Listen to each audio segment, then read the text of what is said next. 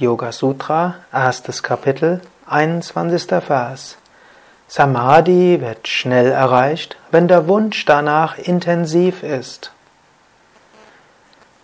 Auch ein Paradox auf dem spirituellen Weg. Zum einen gilt es, frei zu werden von Wünschen.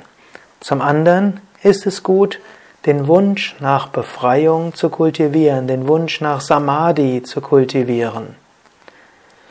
Der Wunsch nach Befreiung ist der Treibstoff, den du brauchst, um wirklich dorthin zu kommen. Überlege dir öfters, wie wäre ich, wenn ich vollkommen wäre? Wie wäre ich als spiritueller Meister? Wie wäre ich, wenn ich immer in Gottes Bewusstsein wäre? Überlege das, male dir das aus.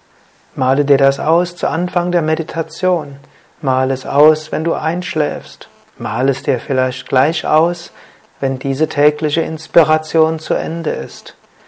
Wenn du überlegst, wie du wärst, wenn du die Befreiung, Nirvana, Moksha erreicht hast, wenn du eins mit Gott bist, dann wächst der Wunsch danach. Zum einen der Wunsch, zum anderen aber auch das Gefühl, eigentlich tief im Inneren bist du es schon. Du brauchst es bloß zu spüren.